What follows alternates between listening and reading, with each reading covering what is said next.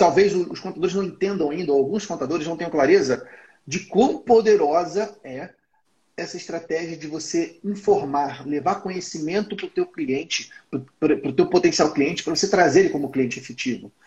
Tem contador que ele pensa da seguinte maneira: Pedro, se eu der tudo de mão beijada para o empresário, para esse, esse meu potencial cliente, ele não vai querer fechar comigo. Ele vai pegar essas informações, vai levar para o contador dele e vai ficar com o contador dele. E deixa eu te mostrar um outro caminho.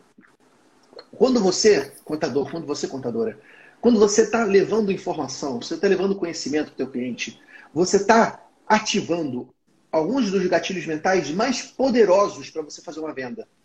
E o que, que são os gatilhos mentais? São técnicas de comunicação, técnicas de negociação, em que você convence o teu cliente não só pela parte racional, mas também pela parte emocional e instintiva desse cliente. Você consegue comunicar para ele de uma maneira completa, de maneira que ele confie mais em você, esteja mais propenso a fechar negócio contigo. No, no momento que você está levando informação, você está educando esse cliente, primeiro, você está ativando um gatilho mental poderoso da autoridade. Porque se você está levando informação para essa pessoa, é porque você entende do assunto.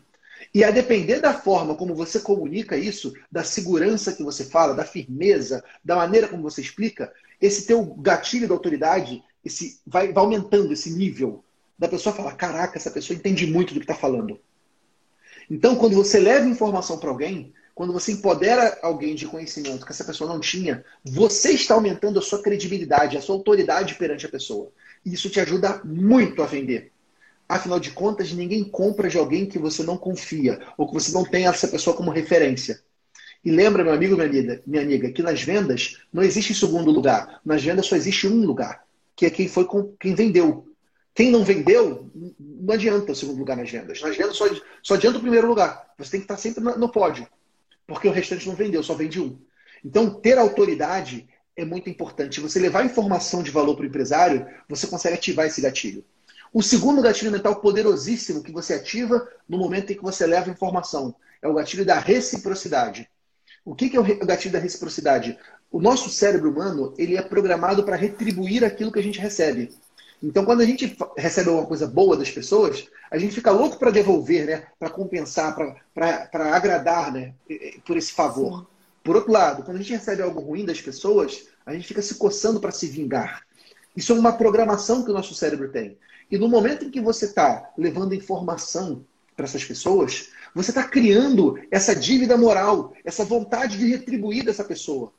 Ela fala: caramba, como é bom conversar com a Cláudia. A Cláudia está me dando informações que eu nunca tive antes. A Cláudia está me ouvindo, a Cláudia está falando. Isso cria uma, um dever de recompensa, entre aspas, que na hora que a Cláudia oferece para ser a sua contadora, a chance dela conseguir um sim é muito maior, porque ela ativou esse segundo gatilho mental. E o terceiro e último gatilho mental que eu quero falar nessa, nesse nosso bate-papo, que quando você leva informação, leva conhecimento para o empresário, você ativa, que é poderosíssimo. O gatilho mental da prova. Quando você leva informação para alguém, você está provando que você sabe. E o ser humano é um bicho muito desconfiado.